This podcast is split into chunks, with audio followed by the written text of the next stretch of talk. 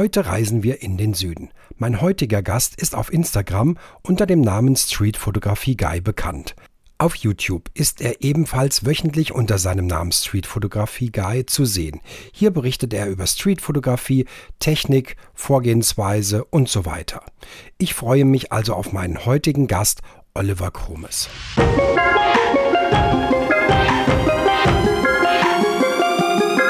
Hi, ich bin Wolfgang Mertens und das ist Unpost, der Streetfotografie Podcast. Hier unterhalte ich mich mit Menschen über das Fotografieren auf der Straße. Mein Ziel ist, diese Leute kennenzulernen und euch näher zu bringen. Dabei geht es natürlich um Fotografie, Philosophie und aber auch das, was uns bewegt. Lieber Olli, hi, herzlich willkommen im Unpost Podcast. Schön, dass du da bist. Hi Wolfgang, danke, dass ich da sein kann. Sehr gerne. Ähm, wo kriege ich dich heute? Wo bist du? Ich bin in München. Ich bin wirklich in München, da wo ich aufgewachsen bin. Äh, war jetzt gerade eine Zeit lang in Berlin und jetzt bin ich wieder zurück in München und ja, ähm, fühlt sich ganz gut an. War auch schon fotografieren und filmen wieder hier in der Stadt. Also alles wieder, wieder gut, wieder zurück zu sein, quasi in der, in der originären Heimat. Ja, du pendelst oder ähm, äh, wenn man das überall sieht, ist, äh, du bietest München und, und Berlin an. Deine Homepage ist auch mit Berlin, also äh, Streetfotografie Berlin und so weiter.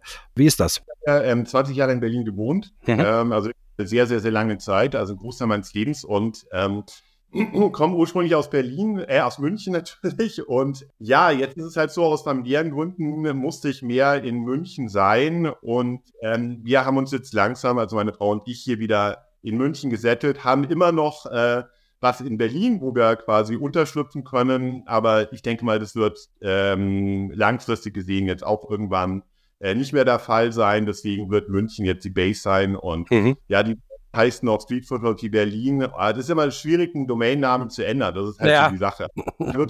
Ich weiß nicht, was der dann sein wird, aber ja, also ob, es wird langfristig München sein, denke ich. Okay, ja. also wahrscheinlich dann ortsneutraler. Ähm, wie, wie bist du eigentlich zur Streetfotografie gekommen? Ich hatte jetzt irgendwie nur gesehen, du bist auch mindestens jetzt schon ja, seit zehn Jahren äh, dabei. Was, was war bei dir der Ausschlag? Also ich habe immer recht viel fotografiert, beziehungsweise noch viel früher hm, habe ich angefangen wirklich mit, mit Filmen. Also ich, ich mit, mit 13, 14 habe ich wirklich sowas gemacht mit, mit Freunden, haben wir so kleine Filme, so Krimis quasi gefilmt und mhm. dann auch so richtig, so in die Richtung Fotografie kam der erst ein bisschen später während meines Studiums in Bremen. Das war dann aber eher in die Richtung ähm, Porträts und ein bisschen quasi dokumentarisch. Äh, damals habe ich dann ähm, so ein bisschen so ähm, ich habe wirklich begonnen mit, mit Inszenierungen für Buchcover. Also ich habe meine ersten Fotos wirklich für Buchcover gemacht. Irgendwie so. Gut, dann kann man ein bisschen Geld verdienen, das macht aber irgendwie Spaß. Street kam dann irgendwie immer zwischendurch. Ich fand es irgendwie immer spannend, wenn dann irgendwie ähm, äh, eine einzelne Person in einem interessanten Setting irgendwo vorbeilief. Und dann habe ich das halt fotografiert. Und wenn die Person noch interessant aussah, dann umso besser. Aber dass das Street Photography war, das, da hatte ich keine Ahnung davon. Ich kam mir damals auch immer ein bisschen vor wie, naja, wie, als würde ich irgendwas Verbotenes machen. Ich meine, in Deutschland auf der Straße, Leute fotografieren so um 2005 rum oder so. Das war damals noch nicht so wirklich verbreitet. Und, ähm, aber so richtig, also so richtig, dass ich, dass ich gemerkt habe, hey, das ist Street Photography, da möchte ich jetzt richtig viel Zeit investieren. Das war erst um schätzungsweise 2014, 2015 rum dann. Da ging es dann so richtig los, habe ich ein paar Workshops gemacht ähm, und ähm, ich habe ähm, bei der Ostkreuzschule Seminare besucht mhm. in Berlin, so Fotografie, bei der neuen Schule für Fotografie. Dann hatte ich mich auch um ein Studium dort beworben, bei der neuen Schule für Fotografie. Letztendlich habe ich mich dagegen entschieden, weil ich habe mir gedacht, das Geld, was das kosten würde, das kann ich jetzt auch in Reisen stecken. Und ähm, genau, dann bin ich, bin ich halt, wir waren ja viel in der Welt unterwegs, bin ich noch mehr in die Fotografie gekommen und ja, und so, so hat sich das irgendwann dann verselbstständigt. Dann habe ich halt gemerkt, ja, das ist das Ding, was einfach unglaublichen Spaß macht und man lernt unglaublich viele Leute damit kennen und es, ja, dann bin ich irgendwie dabei geblieben. Jetzt komme ich irgendwie nicht mehr weg davon. ja, genau. Das heißt, also du bist auch wie, wie viele sozusagen jetzt gar nicht so bewusst an das Thema ran und hast gesagt, Streetfotografie, das, das mache ich jetzt, sondern es hat sich so entwickelt und irgendwann war dann das Bewusstsein da, das ist Streetfotografie, ja. Absolut, absolut. Also ich, ich, ich habe viele, viele, viele Bereiche da gemacht. Also wie gesagt, auch ein bisschen dokumentarisch. Ich bin, ich bin wirklich in, in Brandenburg, bin ich äh, gezielt hingefahren zu irgendwelchen Dörfern, die abgebaggert werden sollten. Habe dort die Leute fotografiert, habe dort die Häuser, die bald weg sind, fotografiert irgendwie. Aber ich habe irgendwie gemacht, äh, gemerkt, dass Street mir einfach am meisten Spaß macht. Und mhm. äh, ja, dabei ist es irgendwie geblieben. Das ist dann, ja, es ist einfach das, was was am spontansten einfach immer möglich ist. Und äh, egal wo man ist, man geht einfach raus mit der Kamera und, und fertig und dann lässt man alles auf sie zukommen. Das stimmt. Da ist das, das Setup am kleinsten sozusagen, ja. Und ähm, da kommen wir nachher nochmal drauf zu. Ähm, du bist ja da auch gar nicht mit großer Ausrüstung unterwegs. Hast du in dieser Zeit auch ähm, ja andere Fotografen sozusagen schon verfolgt, also in Form von ähm, Inspiration, Bücher. Ähm, mein, damals war jetzt das Thema YouTube oder sowas noch gar nicht so groß, wenn ich an 2005 denke. Also da bin ich noch weit weg. Ich bin ja auch erst später dazu. Wie war das zu der Zeit? Zu der Zeit war es wirklich so, dass ja, eine gute Frage, weil ich wusste ja nicht wirklich, ich kannte das Thema Streetfotografie nicht so. Ich habe ab und an Ausstellungen gesehen, da hat man natürlich mal Ausstellungen gesehen. Ich glaube, damals war wirklich mal was mit Cartier-Bresson in Berlin. Das war noch im alten CU Berlin. Mhm. Ähm, ähm, in Mitte. Da habe ich immer, immer die Ausstellungen angeschaut, aber da tauchte so der Begriff Street Photography konkret auch nicht wirklich auf. Ich habe nur Fotografen gefunden, von denen ich äh, mir gedacht habe, die sind spannend. Irgendwie in die Richtung möchte ich vielleicht auch was machen. Man hat Inspirationen geholt. Aber dass das unter dem Terminus Street Photography zusammengefasst werden kann, das wusste ich damals ehrlich gesagt gar nicht. Also damals war es wirklich so, ähm, ich weiß nicht, ob du das noch kennst, damals war die Zeit der Foto-Community. äh, das war so, so eine Plattform von Fotografen, die halt ihre Fotos geteilt haben, wie bei Instagram mhm. und, und, gegenseitig kommentiert. Und das war halt auch so, so eine Quelle von Inspiration. Da waren gute Fotografen, die haben teilweise auch geteilt, mit was sie fotografiert haben, wie sie das gemacht haben. Du hast das mit deinen Fotos gemacht. Und das war eigentlich so auch so, so eine Quelle der Inspiration, die ich damit sehr gerne genutzt habe. Und wenn ich dann heute zurückschaue, irgendwie, man kann auch alte Fotos von mir auf der Food Community von 2003, 2004 schauen. Also es war wirklich so, ähm, äh, in welcher anderen Richtung sich das entwickelt hat. Aber es war damals total wichtig für mich irgendwie. Auch dieser Anschluss an Fotografen ähm, zu haben und halt in der in der, in der sozusagen in der Offline-Welt kannte ich noch nicht so viele Fotografen damals irgendwie. Damals war das noch nicht so einfach diese Community oder ich wusste gar nicht irgendwie, wie man diese Leute kennenlernen kann, sozusagen, die ein ähnliches Hobby oder Leidenschaft wie, wie ich verfolgen. Deswegen war das damals schon größtenteils online in dieser Foto-Community und gepaart halt, wie gesagt, mit Ausstellungen und ja, so war das äh, in die mhm. Richtung. Mhm. Eine richtige Inspiration gegeben. Genau. Ja. Ja, ja das, das äh, kann ich nachvollziehen. Bei mir war es dann, ähm, ich glaube, erst mit Flickr oder so. Also das war so mein erster, erster Austausch, wo man ähm, ja mit anderen sich im Prinzip vernetzt hat. Aber sag mal, das, wie es dann der große Schritt, sagen wir mal, mit, mit Instagram kam, dass man dann auch wirklich, ähm, ja, sich, sich mehr vernetzt, äh, auch mehr austauscht und so, das kam tatsächlich erst dann da äh, bei mir. Ich denke, das, das wirst du wahrscheinlich auch so gehabt haben, ja. Ich weiß gar nicht, wie, wie, la wie lange, wann bist du bei Instagram eingestiegen? Weißt du ja. es ungefähr? Ich glaube 2015 oder 16, hm. glaube ich. Hm. Ganz so früh. Davor war es halt einfach wirklich auf Facebook irgendwie. Hm. Ganz lange das, das Ding irgendwie, warum brauche ich Instagram sowas Neues? Irgendwie so, irgendwie. Ich bin da immer sehr, sehr, äh, brauche immer sehr lang zum Adaptieren von solchen neuen Plattformen irgendwie. Also das ist wirklich, das dauert bei mir immer ein bisschen. Ja, also das, ja. das Wobei, dann bist du ja auch schon, schon ähm, relativ früh und, und lange dabei. Das ist ja bei Instagram, ich weiß es gar nicht, ich glaube 2013 oder 2014 bin ich ja. rein. Ja, das, das ist doch schon, schon äh, einige Zeit. Und ähm, ich hatte jetzt noch mal aktuell geguckt, weil es mich auch noch mal interessiert hat, auch noch mal ähm, Thema YouTube kommen wir auch noch mal dazu. Ähm, auf Instagram hast du ja auch äh, schon eine ordentliche große Followerschaft. Ja, das hat sich, das hat sich durchaus dann mal entwickelt. Ich glaube, das ist auch, weil ich äh, auf meiner Webseite das mal sehr stark gepusht habe, mein Instagram-Account. Ähm, eine Zeit lang waren äh, am Anfang, als diese Reels rausgekommen sind, mhm. Reels online gestellt und habe wirklich gemerkt, Instagram will diese Reels jetzt wirklich total pushen und will einen quasi belohnen auch dadurch, dass man Reels macht. Dadurch kamen da noch einige dazu.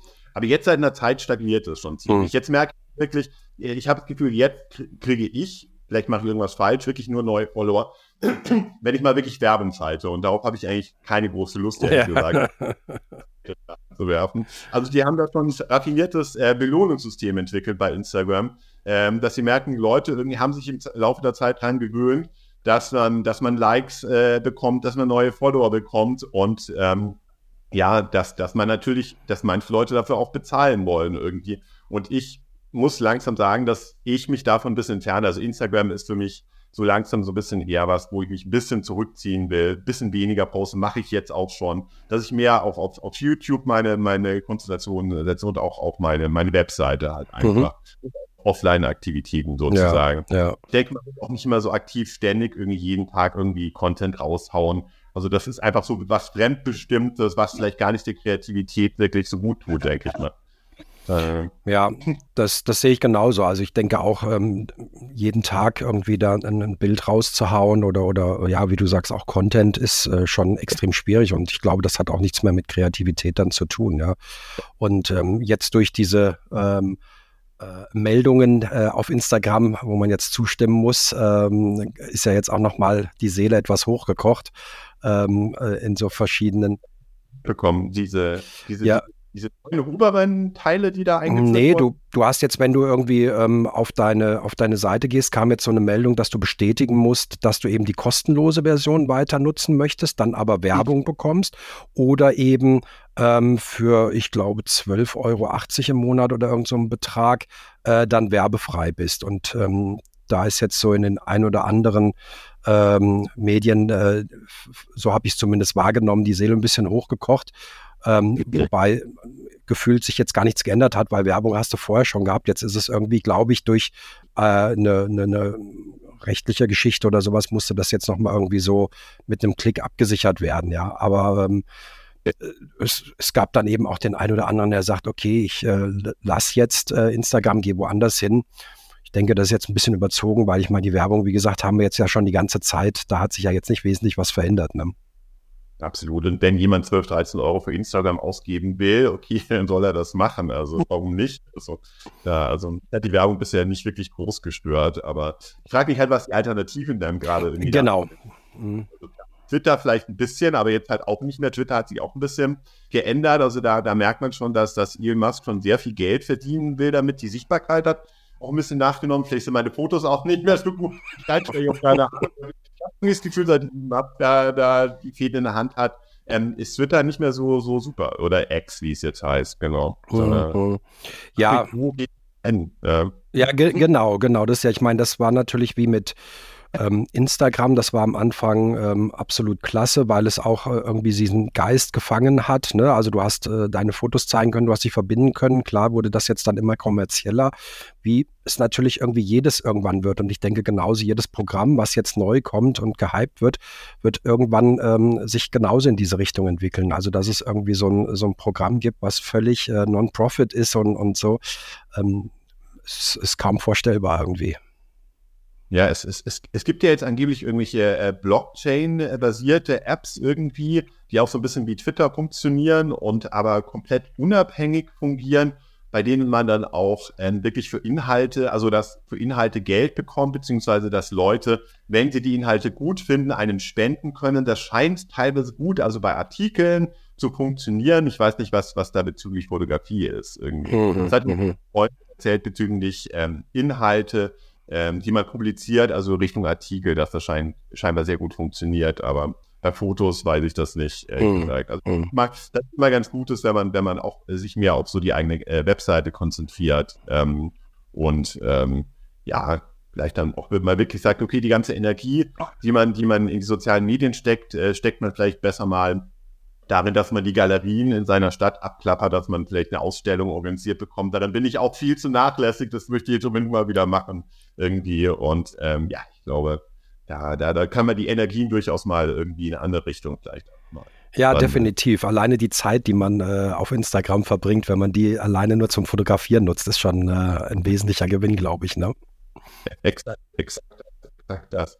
Ja, ja, und das ist halt ständig nebenbei passiert, dass man ständig irgendwie sagt, man muss jetzt draufschauen, irgendwie kommunizieren, dass man vieles halt einfach verpasst. Man verpasst so viel. Und ich finde, wenn man gerade fotografieren geht, dann ist es auch mal sowas Schönes, dass man das Handy einfach ausstellt. Also, ja. dass man sonst nichts macht. Auch dieses, was viele ja machen, irgendwie mit Musik fotografieren, finde ich auch. Kann ich auch nicht. Hm. Gut gesagt, irgendwie, weil man ja auch nicht so viel mitbekommt, einfach von dem irgendwie, wo man ist irgendwie. Und äh, dass man einfach mal sagt, alles ausschalten für zwei Stunden, einfach wirklich nur fotografieren. Einfach nur und sonst nichts. Man kann nicht angerufen werden, ähm, man kriegt keine Signaltöne vom Handy, einfach genau nur das und dann hat es wirklich so einen quasi meditativen äh, Effekt, finde ich, für mich auch. Das ist einfach was Wunderschönes. Ich hatte meine Frau, die bei mir ein äh, Coaching gemacht hat, mhm. die meinte, wäre ähm, Streetfotografie, sie war auch erfahren in Yoga und Meditation, mhm. sie ist meditativer als ähm, Meditation. Also mhm. das ist ist auch wirklich so. Es ist so, man ist so fokussiert einfach nur auf eine Sache. Du ja. alles also, ja, ja. ja, das, das ist ja auch immer ein Thema und eine Frage, die ich auch gerne immer meinen Gästen stelle. Ähm, was bedeutet für dich ähm, Foto, äh, Streetfotografie? Und ähm, das, du hast es jetzt eben ja auch schon gesagt, das ist eben auch ein bisschen was Meditatives, ne? Ähm, dieses, dieses Unterwegssein. Ähm, und lustigerweise auch immer interessant. Ähm, ich hatte bisher noch nie die Aussage, wenn ich frage, was, äh, warum machst du Streetfotografie, dass jemand sagt, er möchte gerne ein gutes Bild mit äh, nach Hause bringen, sondern eben um, um diesen, diesen Flow, diese, diese Erfahrung, das Rausgehen äh, zu haben und so. Hat sich bei dir ähnlich angehört, ne? Das ist so. Ich glaube, dass der Prozess auch wirklich viel wichtiger ist als das Bild oder das Ergebnis. Äh, letztendlich natürlich sind, sind, sind Serien oder Bilder, die dann entstehen, auch was total Tolles und Befriedigendes. Aber letztendlich durch AI und so weiter, was jetzt alles kommt, dass du theoretisch perfekte Street Photography generieren kannst, äh, mit ein paar guten Anweisungen an, weiß ich nicht, äh, mit Journey oder so. Ähm, das macht natürlich den ganzen Prozess, finde ich, halt auch viel wichtiger. Weil letztendlich, weiß ich nicht, in ein, zwei Jahren sind wir vielleicht da, dass, dass, dass, weil was bisher ist ja bei AI noch das Problem, dass ähm, teilweise Fotos, finde ich, zu perfekt aussehen. Also die Fotos, die generiert werden. Aber ich denke mal, das wird dann auch irgendwann gelöst werden, dass da irgendwelche Fehler oder Unperfektheiten irgendwann eingebaut werden und dann werden wir es irgendwann nicht mehr entscheiden können. Und letztendlich wird dann das Ergebnis, glaube ich, immer unwichtiger werden und der Prozess eben an Wichtigkeit gewinnen, dass man sagt, okay, was ziehe ich denn eigentlich daraus, wenn ich ein, zwei, drei Stunden auf der Straße bin, für mich persönlich und wie kann ich diesen, diesen Prozess, wenn ich jetzt nur zwei, drei Stunden Zeit die Woche habe, dann irgendwie für mich möglichst perfekt nutzen, dass ich da auch einen Entspannungseffekt habe, dass es für mich was ist wie so ein Kurzurlaub. Also man mhm. muss ja nicht mehr, das ist so eine Art Kurzurlaub einfach, weil es einfach nur ähm, um das, was man machen möchte, geht und halt alles andere jetzt einmal einfach mal pausiert. Also ich denke mal, der Prozess wird immer wichtiger werden und der ist es jetzt wahrscheinlich auch schon, denke ich. Ja, ja. ja ich, also ich sehe das genauso, also zumindest ähm, in, in, in dem Schritt, dass ich sage, äh, diese Bilder, die man jetzt über ähm, IA ähm, äh, generieren kann, das sind Bilder. Das hat aber nichts mit Fotografie zu tun. Und deshalb ja. denke ich auch die Frage, ob man jetzt Angst davor hat, dass jetzt das die Fotografie oder die Streetfotografie ablöst, bin ich klar der Meinung, genauso wie du es eben gesagt hast, nein, weil dieser Prozess ist es. Ne? Klar kann ich ein Bild kreieren, was ein Streetfotografie-Bild ist, aber ich habe nicht ähm, damit fotografiert, ich habe ein Bild kreiert. Das war genau. aus, aus meiner Sicht jetzt mit ähm, Photoshop oder, oder ähm, sonstigen Sachen auch schon möglich, also ähm, Bilder zu konstruieren, ja. Das stimmt, das stimmt. Das von stimmt. von daher. Wird, ich glaube, Leica entwickelt ja sowas, beziehungsweise hat das schon entwickelt mit der Leica MLP, dass es da jetzt irgendeine Datenbank gibt, ähm, dass ein Foto wirklich mit der Kamera gemacht wurde. Also, dass man später abgleichen kann, ist wirklich was AI generiert oder ist es wirklich ein Foto gewesen? Also, dass die, die Kamerafirmen quasi schon in die Richtung gehen, mhm. ähm, Zertifikat für jedes, jedes einzelne Foto ähm, ähm, mhm. wirklich in der Datenbank, dass es später auch äh, überprüfbar ist, weil wahrscheinlich auch angenommen wird, dass es in ein, zwei, drei Jahren wirklich immer besser werden wird. Einfach. Wir stehen ja noch total am Anfang gerade, also da weiß man. Absolut, ja. Ja, ja, genau. Und, und, und ist es ja auch noch ein mehr oder weniger rechtsfreier Raum. Ne? Also ich, da müsste ich wahrscheinlich auch erstmal wieder ähm, Rechtsprechungen, äh, Fotoverbände und keine Ahnung, was alles wieder auf irgendwas äh, einigen, dass man das wirklich auch ähm, eine Echtheit irgendwo nachvollziehen hat, äh, äh nachvollziehen kann. Ja, ja die, ja. die, die, die malen langsam sozusagen. Also da, da bis man das da alles prüft und so weiter, da, da, da wird noch einige Zeit, weil ich mal jetzt sagen, gehen. Mit, mit Sicherheit, genau, genau. Ja. ja. Ähm, Jetzt, jetzt hatten wir ja schon im Prinzip auch mal das Thema, also was, äh, ne, was bedeutet dir die Streetfotografie? Ähm, wie würdest du denn selber deine Streetfotografie äh, ähm, beschreiben? Ich denke, ich denke mal, bei meiner Streetfotografie geht es eher, also für mich ist halt immer eher es geht eher um, um Licht und Lichtsituationen als um konkrete Orte. Also überall, wo interessantes Licht ist, können gute Fotos entstehen. Äh, ohne gutes Licht bin ich immer ein bisschen hilflos und muss improvisieren. Dann, dann gibt es immer irgendwelche Tastenspielertricks, die man anwenden kann, dass man doch irgendwie in einer Situation mit, sagen wir mal, irgendwie bewölkten Himmel äh, interessante Fotos machen kann. Aber es ist nicht so ganz befriedigend. Also für mich ist äh, gutes Licht äh, eigentlich alles. Mhm. Und der kann, kann einfach durch die Bildgestaltung oder ähm, durch eine bestimmte Kameraposition einfach äh, hinzugefügt werden. Also ich denke mal, für mich ist einfach Licht das Wichtigste. Es gibt ja auch Fotografen, die einfach rausgehen können bei jedem Wetter und immer was rausholen können. Ich denke mal, das ist auch, weil wir davon geredet haben, dass einfach Prozess so wichtig ist. Für mich ist das einfach nicht so befriedigend irgendwie bei, bei, bei bewölkten Himmel, die es jetzt hier gerade in München mhm. ist, rausgehen und zu fotografieren. Außer es regnet ordentlich. Irgendwie, da, da, da ist es auch wieder toll irgendwie. Also die ganzen extremen Wetterlagen sind auch cool, aber letztendlich geht es wirklich um bestimmte Lichtsituationen, die dann auch die Wirkung des Bildes natürlich oder die, die, die, die Akteure, die dann quasi auf dem Bild vorhanden sind, dann auch in, in, das, in Szene setzen sozusagen. Mhm, also ja. eine Bühne konstruiert und dann sind die, sind die, sind die Passanten, die dort quasi die, die Akteure bilden und dann gibt es hoffentlich ein gutes, gelungenes Foto am Schluss. Ja, ja. ja. Interessant, weil das ist jetzt äh, so überhaupt nicht mein Ansatz. Ne? Also ich sag mal, ich achte gar nicht so aufs Licht. Ähm, ähm, ich gehe raus und, und, und mir, mir, geht es um die Situation, um interessante Menschen oder sowas. Ne? Klar, wenn du natürlich merkst, auch wenn das Licht natürlich blöd ist oder so, du hast nur Schatten im Gesicht und äh, dann ist das nicht so cool, aber das ist jetzt gar nicht so mein Ansatz. Das ist echt, echt interessant.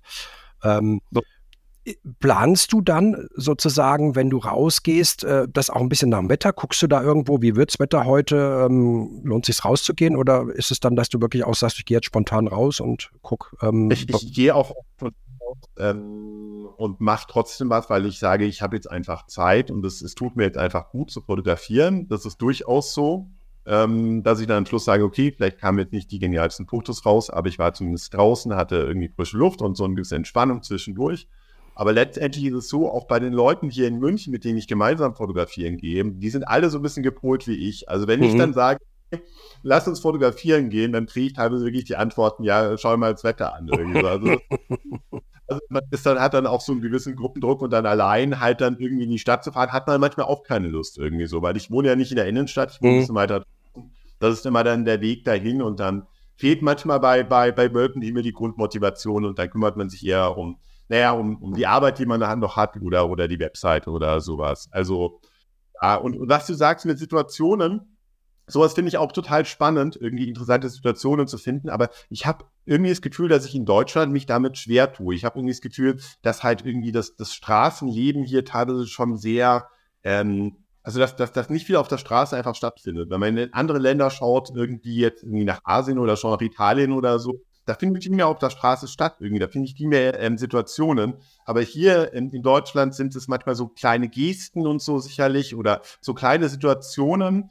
Aber ja, ich finde es ich wirklich schwierig, hier, hier in Deutschland sowas, sowas wirklich so vorzufinden. Natürlich ist es die, die, Urform und die eigentlich die Idealform der Streetfotografie, sowas einzufangen. Aber ich tue mich damit teilweise in Deutschland ein bisschen schwer. Also ich bewundere jeden, der das wirklich gut kann, irgendwie. Da auch schnell zu sein mit der Kamera, wenn, wenn da, wenn ja, genau, ja. genau. Ich, ich kann mir vorstellen, dass es vielleicht aber auch, also ich würde erstmal das unterschreiben und, und sagen, geht mir manchmal genauso, wenn du natürlich Fotos von New York, von, von ähm, asiatischen Ländern siehst, wo Bowling auf der Straße ist, dass es aber für uns einfach ein sehr gewohntes Bild ist, was wir ja hier kennen und für uns nichts Besonderes ist. Und ähm, mhm.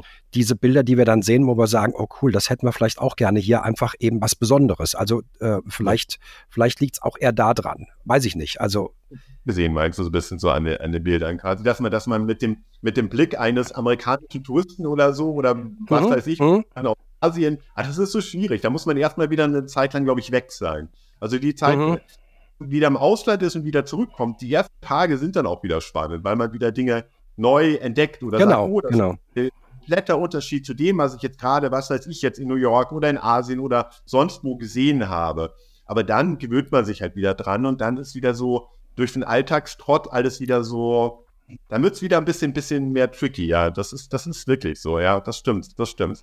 Ja, Weil, weil ich denke, es unterscheidet sich schon wesentlich, ne? wenn jetzt, wie du eben sagst, ein Amerikaner nach äh, München kommt, vielleicht noch zum, zum äh, Oktoberfest, der würde wahrscheinlich ganz andere Bilder machen ähm, als, als wir, weil wir natürlich, sagen wir mal, Dirndl, Lederhose und äh, sonstiges äh, mehr als genug kennen und wir würden vielleicht gucken, was finden wir, wo finden wir was dazwischen, was interessant ist, ja. Und der Amerikaner, der würde natürlich sagen, hier ähm, erstmal alle, alle Kostüme fotografieren oder, oder Kutschwagen, die dann da durchlaufen, ja. Genau, genau. Und wenn ich, wenn ich teilweise, ich, ich merke das auch, ich, auch von Freunden, mit denen ich fotografiere, oder ich merke das auch, wenn irgendwie Leute, wenn ich Leute sehe, die sehr exotisch angezogen sind oder weiß ich nicht, Asiaten oder irgendwie, ähm, äh, ich bin gerne auch in, in Starnberg teilweise an der, an der Seepromenade fotografieren. Da sind sehr viele Leute, da gibt es teilweise abends so türkische Partys, wo dann wirklich die Frauen total aufgestylt mhm. sind. So total interessant.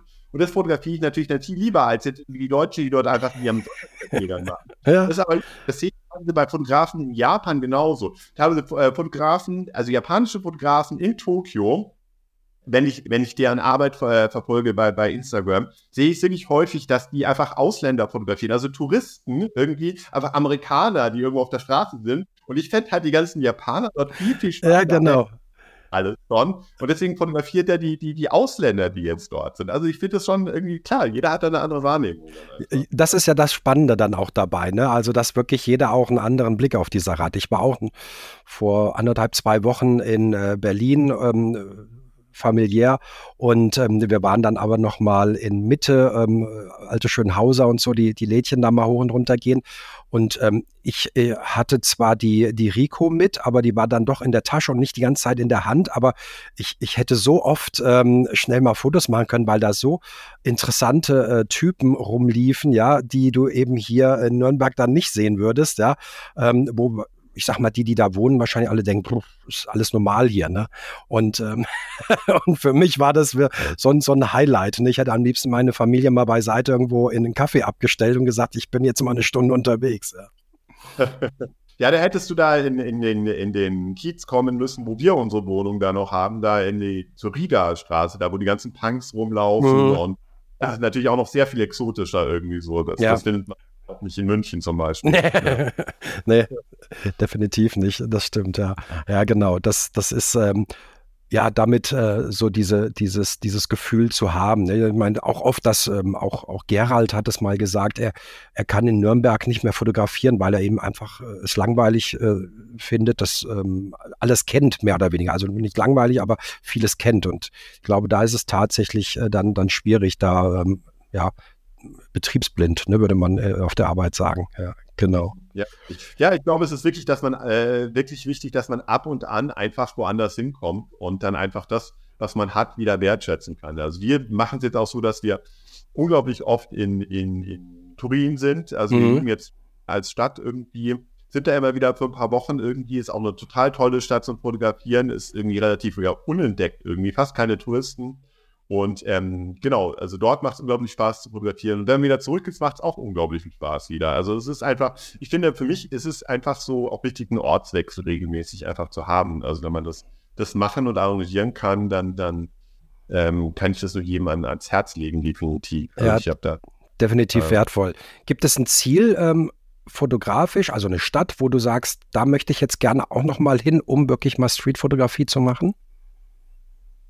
Ähm, also ich würde gerne mal, glaube ich, nach Montevideo in Uruguay. Also da habe ich so unglaublich viele tolle Bilder gesehen. Da gibt es alte Kaffeehäuser und da sind die Leute teilweise wirklich noch, ähm, also es ist irgendwie so, so, so, so völlig aus der Zeit gefallen teilweise. Mhm. Also die, die auch die ich da gesehen habe, die haben mich wirklich, wirklich fasziniert. Also das wäre wirklich, also ähm, Uruguay wäre wirklich so eins der Ziele, die ich wirklich mal spannend fände, ehrlich gesagt. Ähm, Ansonsten, da war ich äh, schon mal, aber meine absolute Lieblingsstadt, was Street Photography anbelangt, ist Tokio. Also wenn ich es irgendwie äh, hinkriegen kann, da nochmal hinzukommen, das wäre mhm. wirklich um einfach. Also das wäre mhm. das Ding. Äh, was, was reizt sich an Tokio? Was ist da so besonders? Das ist wirklich so, so, so eine komplett, einfach eine komplett andere Welt. Ähm, ähm, äh, unglaublich bunt, unglaublich farbenfroh von den, von den, ähm, äh, von der ganzen Werbung, von den ganzen Neon-Reklamen, die dort auf der Straße sind und ähm, ähm, naja, du kannst in, in, in, in, in Tokio halt einfach quasi fotografieren, völlig ungestört. Irgendwie die Japaner sind ja sehr, sehr, sehr gechillt, beziehungsweise ich weiß nicht, ob sie gechillt sind, letztendlich, sie sind viel zu höflich, um was zu sagen, wenn sie was. ja, genau, eher das wahrscheinlich, ne? Wenn ich das richtig gesehen habe, bist du ja auch Mitglied in einem Kollektiv. Ähm, ja, also Berlin 1020, ähm, wir sind nicht mehr wirklich aktiv, muss man sagen. Also wir sind nicht mehr wirklich aktiv als Kollektiv. Ähm, auf dem Blatt existiert es, denke ich mal noch. Wir haben uns nie formal aufgelöst, aber ähm, ich kann mal sagen, dass wir nicht mehr wirklich aktiv sind, sozusagen. Wir hatten eine aktive Phase und ähm, ich weiß nicht, ob es, ob wir als, äh, als äh, Kollektiv äh, nochmal so zusammenfinden werden, um aktiv zu werden? Ich weiß es ehrlich gesagt nicht. Ich vermute nicht. Ich denke mal, dass das dass auf dem Blatt sind wir weiterhin kollektiv teilweise, aber ich denke mal nicht mehr aktiv. Ja. Wie, wie kam das zustande? Das Kollektiv ursprünglich? Ja, genau. Ähm, naja, das, es kam zustande um 2015 rum in Berlin, dass ich ähm, mit ähm, Chris Candid, äh, Martin Uwalz und Roland Gröbe, ähm, wir hatten uns öfter getroffen und dann auch überlegt, ja, ähm, wie können wir unsere Fotografie so ein bisschen vorantreiben. Ähm, und dann kamen wir auf die Idee eines Kollektivs. Damals gab es in Deutschland noch nicht so wirklich viele so Fotokollektive. Ich glaube, ein oder zwei in Frankfurt. Das hatte sich aber dann irgendwie aufgelöst. Collateral Eyes. Ups, da muss ich doch gleich mal dazwischen gehen. Und zwar wollen wir hier keine falschen Gerüchte sehen. Das Streetfotografie-Kollektiv aus Frankfurt am Main, Collateral Eyes, gibt es natürlich noch. Und heute je mehr als zuvor. Vor kurzem hatte ich ja erst Stefan Lauterbach bei mir zur Gast im Podcast. Er ist nämlich Mitglied im Streetfotografie-Kollektiv Collateral Eyes. Ähm, und da dachten wir, ja, das machen wir jetzt einfach. Und ähm, für zwei, drei Jahre war das auch wirklich sehr, sehr, sehr cool. Wir haben da gemeinsam auch Ausstellungen gemacht, haben uns regelmäßig zum Austausch getroffen. Ähm, das war eine sehr, sehr, sehr befruchtende und auch wirklich wichtige Zeit.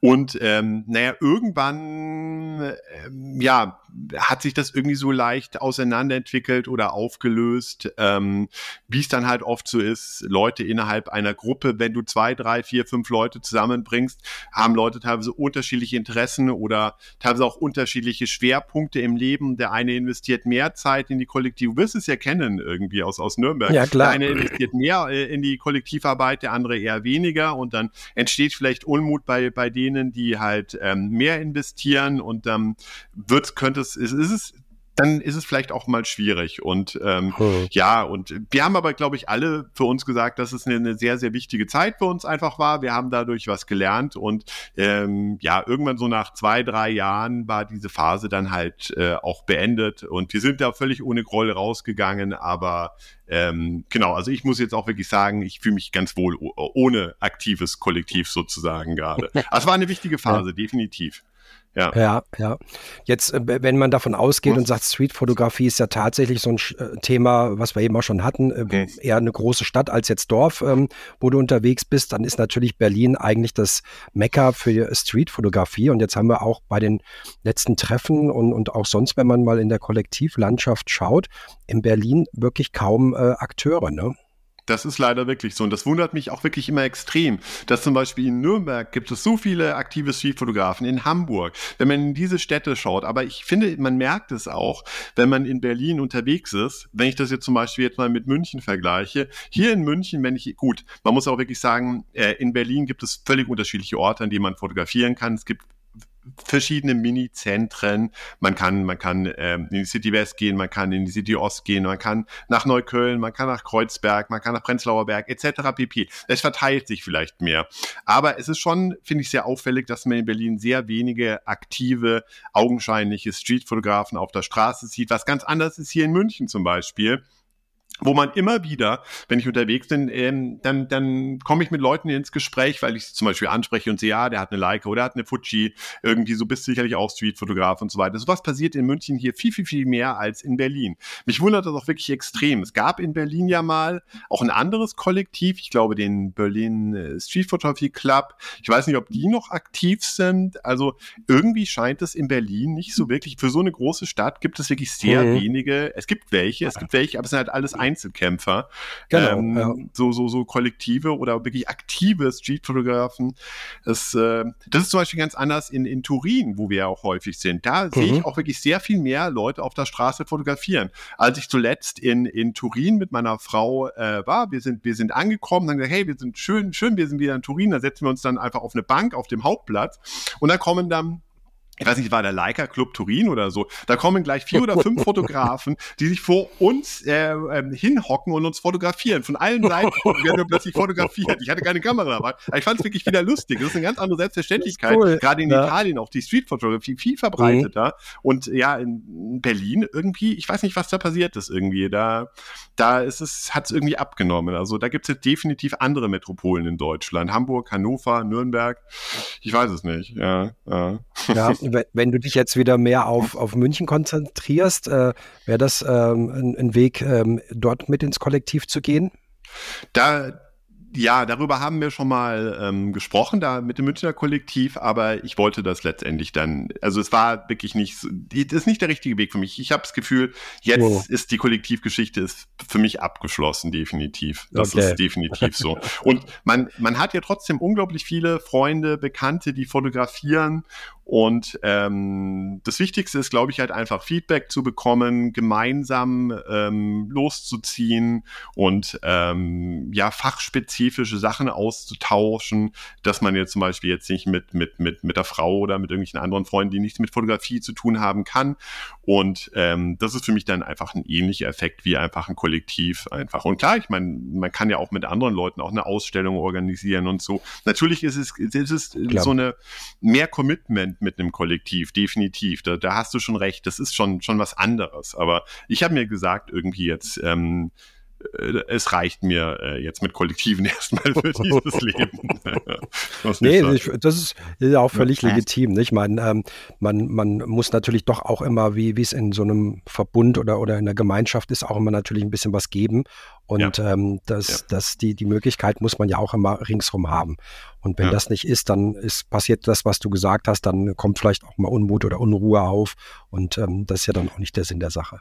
Aber ich finde es total toll, was ihr in Nürnberg immer wieder auf die Beine stellt. Auch jetzt äh, mit dem Meet and Street, jetzt zuletzt. Also das ist Wahnsinn, was ihr für Energien freisetzt. Also das ist schon bewundernswert. Also das ist äh, schon, schon definitiv. ihr seid ja wirklich ja, so, so, so, so, man müsste eigentlich jetzt im Duden wirklich, wenn man im Duden nachschaut und das ja. Kollektiv, dann müsstet ihr eigentlich äh, erwähnt werden. Definitiv, ja. Ja, ja. ja wir, wir sind selbst immer erstaunt, was auf einmal dann alles geht. Ja, ja das ist wirklich toll. Ja, ja, ja. ja das ist wirklich sehr cool. Ist, äh, ist eigentlich ähm, analog für dich ein Thema? Ähm, lustig, dass du sagst, ähm, ich habe vor kurzem wieder drüber nachgedacht, weil ich habe eigentlich, also in den Anfangszeiten meiner Fotografie, habe ich auch Mittelformat fotografiert mit so einer Hasselblatt 500 cm. Das hat mir unglaublichen Spaß gemacht. Ähm, und hatte auch natürlich auch analoge Kameras damals, bis ich dann irgendwann auf digital umgestiegen äh, bin. Und jetzt habe ich mir zuletzt wirklich eine Minolta CLE gekauft aber noch nicht wirklich damit fotografiert, weil es wirklich so ein Aufwand ist. Ich habe die Filme rumliegen, ich wollte eigentlich schwarz-weiß damit fotografieren, auch ein bisschen, bisschen in die Berge fahren, bisschen Natur irgendwie. Ähm, aber irgendwie habe ich mich nicht, noch nicht über, es ist eins der Projekte für die nächsten Wochen, endlich mal mit dieser Minolta CLE, was ja eine wunderschöne Kamera ist, loszuziehen. Ähm, äh, ja, also es ist definitiv so, aber andererseits, also es ist so ein bisschen innerer Konflikt. Analoge Fotografie ist halt irgendwie, wenn du sie ähm, digitalisierst, also scannst und digitalisierst, dann ist es ja quasi auch irgendwie ein digitales Produkt. Also dann, mhm. dann frage ich mich halt mhm. halt dann teilweise, ist dann wirklich der irgendwie, der Qualitätsunterschied ist dann ja auch nicht mehr wirklich vorhanden, beziehungsweise teilweise, wenn du, wenn du ähm, ähm, die nicht so gut scannst, dann ist, ist äh, definitiv das digitale Bild überlegen. Also es ist schwierig teilweise für mich. Ich habe total Bock drauf und ich werde es ausprobieren, aber ich denke mal, ich werde jetzt nicht ähm, komplett von der digitalen Fotografie in die zur analogen wechseln. Dafür ist es mir auch viel zu teuer, ehrlich gesagt. Das ist ja völlig absurd mhm. mittlerweile dann. Nicht nur was ja, die Filme anbelangt, sondern auch mhm. die, die, die, die, die, die Entwicklung und so. Da. Aber es ist was ganz anderes. Es hat was total mehr wunderschönes, meditatives, einfach dieses analoge Fotografieren, dann immer wieder so ein bisschen weit zum nächsten Foto und dann ganz ruhig und man fotografiert viel, viel, viel weniger und ähm, ich war einmal auf dem ähm, ähm, Oktoberfest unterwegs mit ähm, ähm, der analogen Kamera am letzten Wochenende und äh, wurde ganz oft angesprochen, irgendwie bezüglich der Kamera. Boah, hast du eine schöne Kamera, ja. total tolle Kamera. So eine hatte ich auch früher und alle so, oh ja, irgendwie, aber für mich ist es bisher, ja, ich, ich, ich äh, werde sicherlich machen, aber das, genau, ich muss mich halt durchringen dazu. ja, naja, wie du, wie du sagst, ne, dass das Bild, wenn du es dann digitalisierst, du siehst ja nicht mehr, ist es jetzt ähm, mit einer analogen oder mit einer digitalen Kamera ähm, ja. aufgenommen, sondern es ja. geht wahrscheinlich auch hier noch mehr um den Prozess, was wir ja vorhin schon so hatten, ähm, mhm. ähm, dass das natürlich nochmal eine andere Art der Fotografie ist, ähm, als es jetzt digital zu machen, weil du dich ja, vielleicht absolut. noch mehr auf das eine Bild konzentrierst. Du kannst eben kein Serienbild hintereinander schießen ähm, mhm. und so weiter. Mhm. Genau, genau, exakt, genau. exakt, exakt. Ja, Du sagtest eben, dass du ja auch ähm, schwarz-weiß, auch ähm, in deinem Instagram-Account ist es ja auch eine ganz gute Mischung aus Farbe und schwarz-weiß-Bildern, äh, die du dort zeigst. Ja. Gibt es da ähm, eine Vorliebe, die du hast in eine der beiden Richtungen? Mm, also früher habe ich eigentlich fast nur in Farbe fotografiert. Mittlerweile bin ich durch äh, Manuel Siebert, hier ein sehr guter Freund in München, der auch fotografiert, äh, bisschen mehr dazu gekommen, auch Schwarz-Weiß auszuprobieren. Äh, für bestimmte Situationen bietet sich Schwarz-Weiß einfach extrem an. Wenn es wirklich einfach nur ähm, um eine Lichtsituation geht, die ansonsten relativ grau oder schwarz-weiß oder keine besonderen interessanten Farben hat, dann passt ähm, schwarz-weiß teilweise wirklich sehr, sehr, sehr gut. Und ähm, das Lustige ist halt auch wirklich, dass der Effekt in den Köpfen vieler Leute, die das Bild dann betrachten, dann noch entsteht, huch, schwarz-weiß, das muss Kunst sein. Ja, also die Leute reagieren auf schwarz-weiß komplett anders, als wenn was in Farbe wäre. Das ist immer so, so ein bisschen so das Ding irgendwie. Es zwar genau das gleiche Foto, aber irgendwie teilweise wirkt es halt einfach ähm, mehr als hätte es so quasi, als wäre es quasi wirklich ein Kunstwerk und mhm. die Farbversion ist dann halt einfach ein Foto. Also es ist irgendwie lustig teilweise. Deswegen mache ich das halt jetzt öfter halt einfach, dass ich auch ähm, äh, mit äh, einer Schwarz-Weiß ähm, Filmsimulation an meiner Fuji mit einem Rotfilter halt einfach in äh, die JPEGs fotografiere und einfach auch die JPEGs dann verwende. Habe als Backup dann zwar immer mhm. noch die RAW-Datei, aber es macht noch halt einfach auch Spaß, ja. einfach nur mal schwarz-weiß zu fotografieren. In manchen Situationen, wenn zum Beispiel auch das Licht ein bisschen matschiger ist, finde ich, ist schwarz-weiß mhm. auch tatsächlich mhm. gut. Oder manche Städte sind für mich einfach auch schwarz-weiß.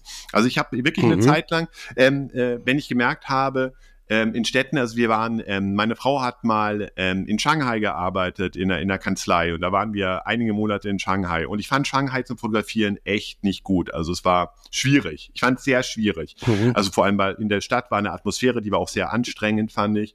Ähm, und äh, ich habe aber irgendwann gemerkt, hey, Shanghai ist einfach schwarz-weiß. Also dann habe ich irgendwann halt einfach alles in schwarz-weiß umgewandelt und denke, habe dann nur noch schwarz-weiß gesehen in Shanghai und so hat es funktioniert.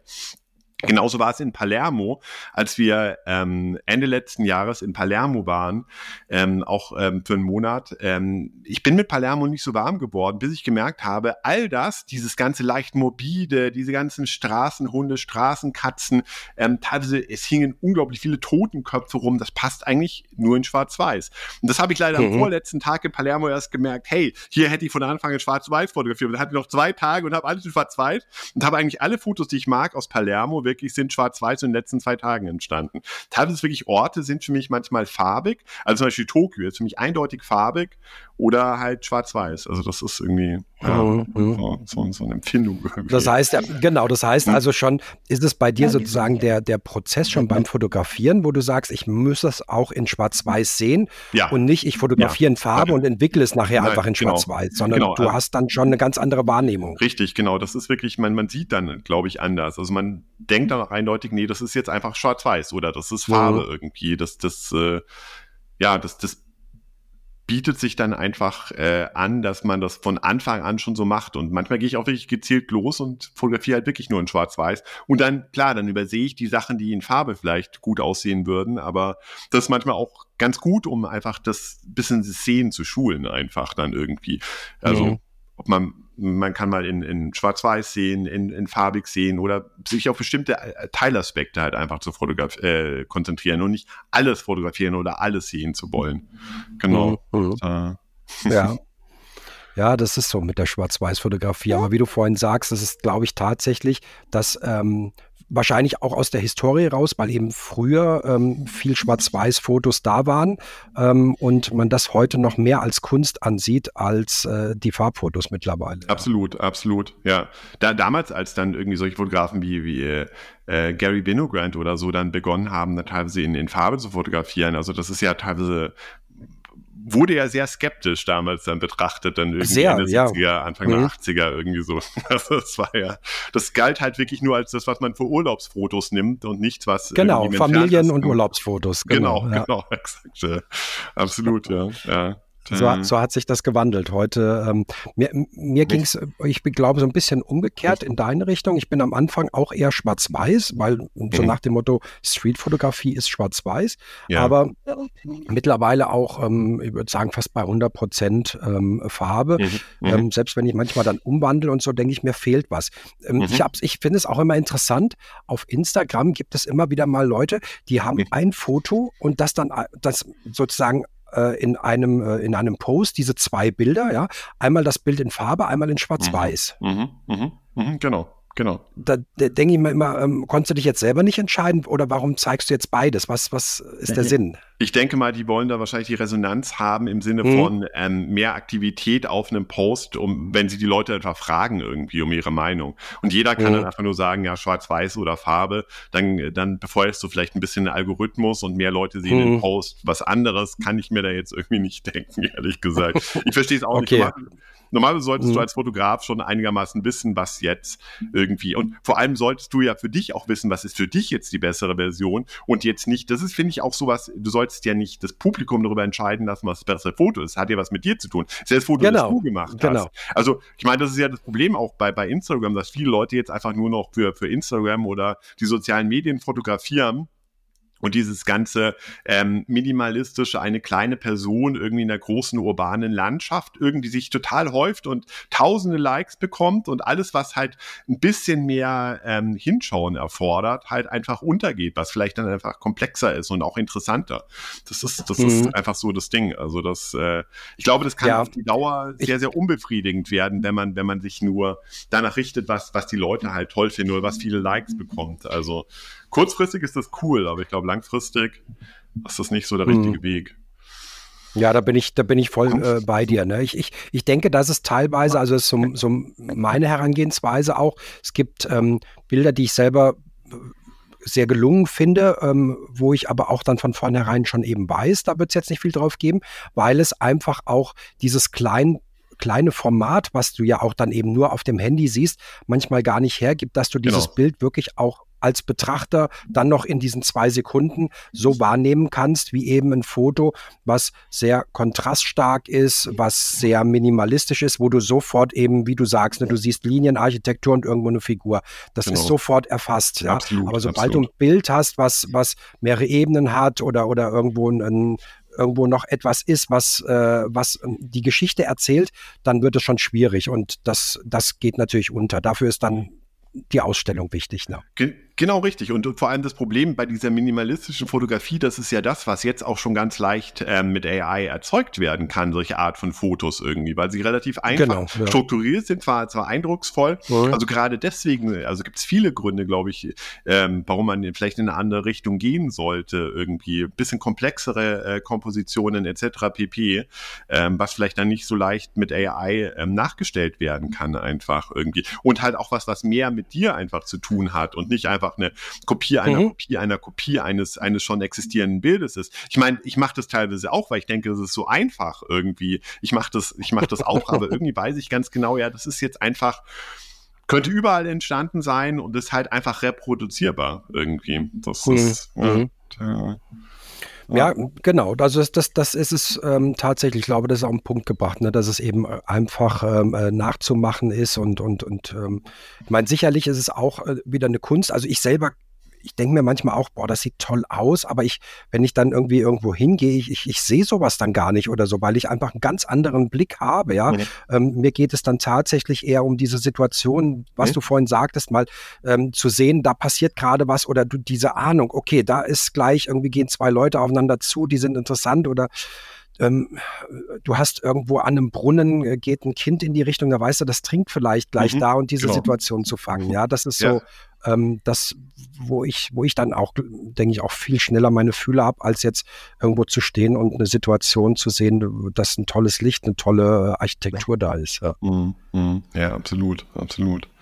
Ja, also das ist, ich glaube, man, man, man, man, es ist auch ganz gut, wenn man ab und an versucht, seinen Stil ein bisschen zu ändern und zu sagen, okay, ich bin jetzt vielleicht ein bisschen eingefahren in einem bestimmten Bereich, weil irgendwann, ich weiß das, vor drei, vier Jahren haben mir oft Leute gesagt, hey, ähm, wenn ich das Foto von dir gesehen habe, das ist ein Oliver Krumes oder das sieht genauso aus wie dein Foto. Mhm. Dann dachte ich mir so, ja, einerseits cool, aber es ist wirklich cool. Also es bedeutet ja, dass ich irgendwie ziemlich monothematisch unterwegs bin, immer so mit Licht und Schatten und eigentlich immer in Farbe und so weiter, sollte man vielleicht mal was anderes machen.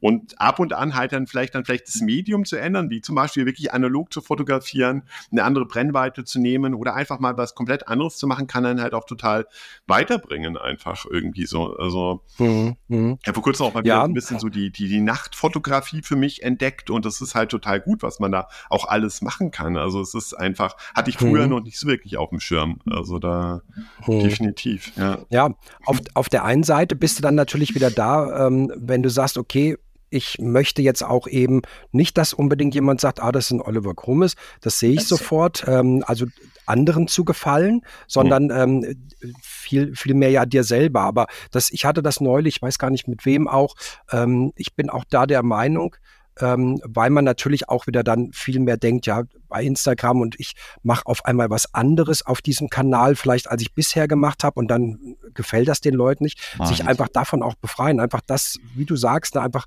ähm, das so. zu machen, was einem gefällt und, und das auch zu zeigen, wenn man dazu Lust hat. Ja, ja. Ob, ob das jetzt den Leuten gefällt, ähm, weil du auf einmal welche hast, die die ganze Zeit das gut fanden, was du yes. gemacht hast und auf einmal mit was ganz anderem kommst. Ja, ähm, das ist ja auch immer so, dann, dann die Leute, ich, ich äh, habe auch eine Zeit lang oder mache es auch noch ganz gern, aber nicht so aktiv, Porträtfotografie. Aber da wusstest du schon, du kannst jetzt die Porträtfotografie nicht in die Streetfotografie mhm. mit reinmachen, weil mhm. du da mhm. einfach äh, verschiedene, das heißt, du, du denkst dann schon wieder so weit und machst einen zweiten Kanal, mhm. dass du äh, diese Bilder dann da nur gezielt zeigen kannst. Ja, ja, exakt, exakt.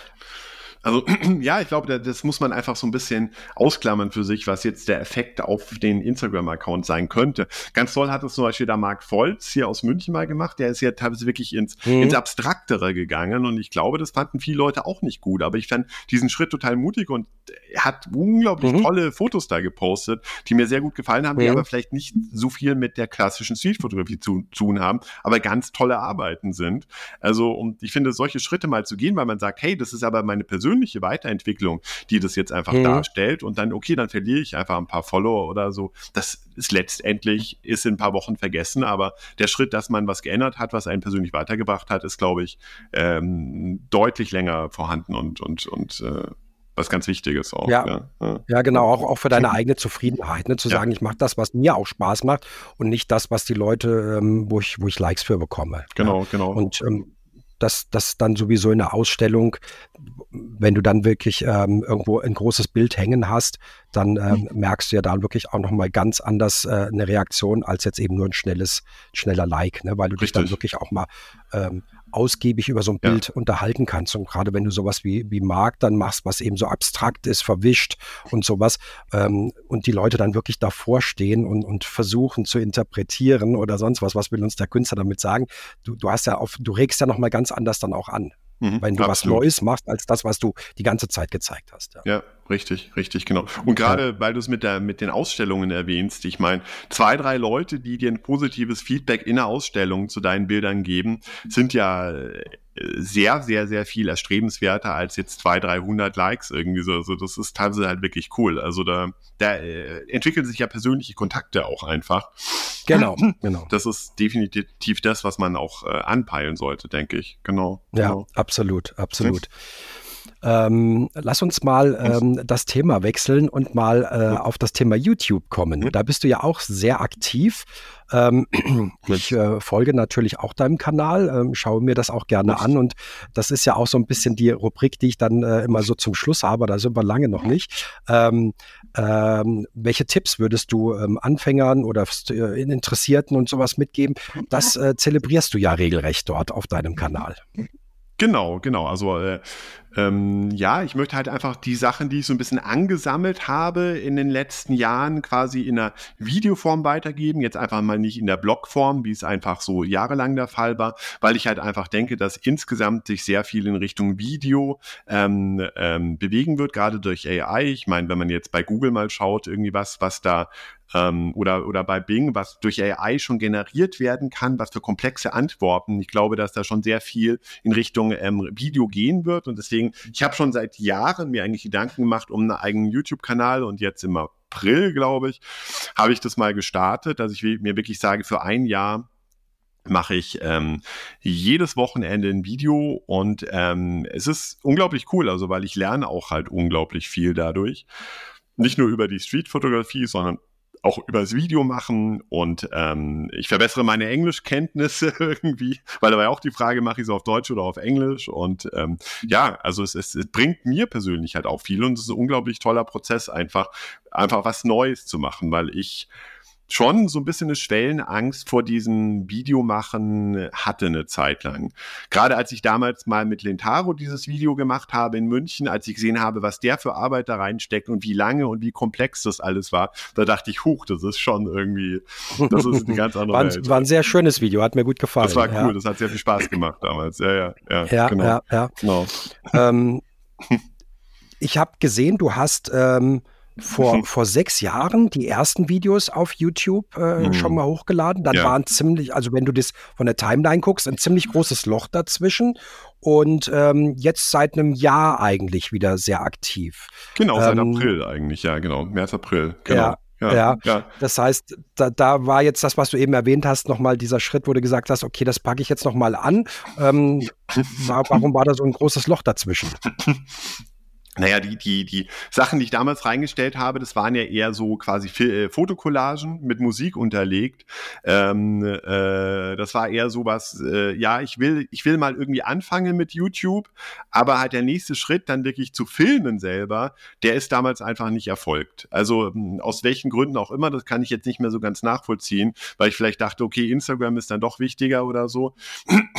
aber mh, hm, wenn man halt dann wirklich YouTube-Videos macht, dann, dann äh, auch was das ganze Equipment anbelangt, braucht man ja ganz andere Sachen und es ist schon ziemlich aufwendig und äh, ich habe auch wirklich gemerkt, also teilweise die, die ersten Videos, die ich reingestellt habe, die sind ja, ich meine, hier vom Ton auch wirklich katastrophal teilweise gewesen, also weil ich halt einfach, ich dachte halt einfach, ich beginne einfach mit dem Handy die, die, die Videos zu machen und da merkt man dann halt auch irgendwie, okay, das reicht dann einfach irgendwann nicht mehr oder die Qualität reicht einfach nicht aus und was man dann halt alles braucht und, und ähm, was die Schnitt Programme anbelangt. Und ähm, mhm. dann irgendwann kommt man vielleicht auch zum Thema Color Grading. Damit beschäftige ich mich jetzt gerade damit. Also das ist, das wird dann irgendwann immer umfassender. Es nimmt dann schon sehr viel Zeit in Anspruch. Und das ist halt einfach Zeit, die ich mir früher vielleicht einfach auch nicht genommen habe dafür, einfach bewusst, weil vielleicht mhm. andere Sachen mhm. im Vordergrund standen. Weil ich damals halt auch schon wusste, okay, es nimmt viel Zeit in Anspruch und die habe ich vielleicht gerade nicht, genau. Mhm. Ja. Du hast es eben schon angesprochen, machst es auf Englisch. Warum auf Englisch? Ja, also zum einen, wie gesagt, um mich auch selber ein bisschen zu pushen, meine Englischkenntnisse zu verbessern. das ist wirklich so. Dann zum anderen natürlich eine größere Reichweite einfach, weil ich auch für mich dann irgendwie sehe, okay, vielleicht bin ich in fünf Jahren auch ganz so anders auf der Welt, keine Ahnung, vielleicht, vielleicht, vielleicht lebe ich dann nicht mehr in Deutschland. Da bietet sich einfach auch an, ähm, einen englischsprachigen Kanal zu haben. Und ähm, ja, weil ich einfach ähm, die Möglichkeit haben will, ja, einfach weltweit da irgendwie mal aktiv zu sein, dass ich mal im Ausland bin und dann Video auf, auf ähm, Englisch halt auch auf, einfach mache. Es, es, es gibt einfach mehr, mehr Möglichkeiten. Also viele Leute fragen mich das, warum mache ich es denn auf Englisch? Ähm, am mhm. Anfang dachte ich auch, es wäre wirklich deutlich einfacher, das auf Deutsch zu machen, weil jetzt ist halt einfach so sehr viel mehr Vorbereitung auch pro Video und so weiter. Ähm, da auch vorhanden. Man kann nicht so spontan agieren. Das will ich auch dann lernen, wirklich spontanere Sachen zu machen. Aber für mich war es einfach eine Herausforderung, der ich mir einfach mal stellen wollte. Und bisher bereue ich es eigentlich nicht. Ich, ich, ich finde es eigentlich gerade ganz gut so. Ich, ich weiß es nicht. Vielleicht mache ich es irgendwann wieder, wieder Jay-Shooter, der ja auch irgendwann auf Englisch begonnen hat und auf Deutsch umgestellt hat. Ja. Aber ich weiß es gerade. gerade ja, oder, oder, gut. Oder wie, wie Lintau, der einen deutschen und einen englischen Kanal genau, hat. zum Beispiel. Zum Beispiel, exakt. Ja. Exakt, ja, genau das. Ja, ja. Das ist die Frage. Also das fände ich tatsächlich interessant, äh, wie, wie, dann, wie dann sozusagen die Resonanz ist. Ja? Also ich habe das Gefühl bei Lintau, dass der in letzter Zeit wieder mehr auf Deutsch macht. Der ja. war bisher ruhiger und kommt mehr. Ähm, ja. Ich würde mich da gerne auch nochmal mit ihm drüber unterhalten. Ja, was, äh, wieso die, ähm, wieso jetzt mehr Deutsch, ob da auch ähm, mehr Resonanz oder einfach ähm, der, der, Markt auch einfach ja, genauso gut da ist. Deshalb die Frage, ja. Ähm, verfolgst du ein Ziel mit dem Kanal? Ähm, oder ist das jetzt, wie du eben sagtest, um Englisch zu verbessern, um ein bisschen Spaß zu haben? Oder ähm, also, soll, soll, das, soll das auch irgendwo mal also, in, in eine Sache enden? Also primär ist es schon, dass ich ähm, bestimmte Fähigkeiten verbessern will natürlich damit. Also zum Beispiel Video machen etc. Dann wäre es natürlich, äh, ist eine Möglichkeit, Werbung vielleicht zu machen für Coachings, die ich anbiete.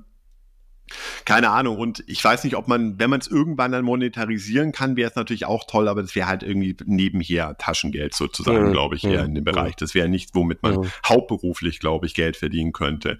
Also ich glaube, äh, im Vordergrund steht wirklich so dieser Lerneffekt einfach irgendwie, mich in ein neuen Medium einarbeiten und äh, da ich ja schon mit 13, 14 irgendwie gerne Filme gemacht habe, damals, wie gesagt, mit, mit, mit Freunden damals, so, so, so dieses Krimi-mäßige, ähm, bin ich da jetzt irgendwie wieder zurück und ich fühle mich da eigentlich ganz wohl drin. Ich, es macht halt auch wirklich Spaß.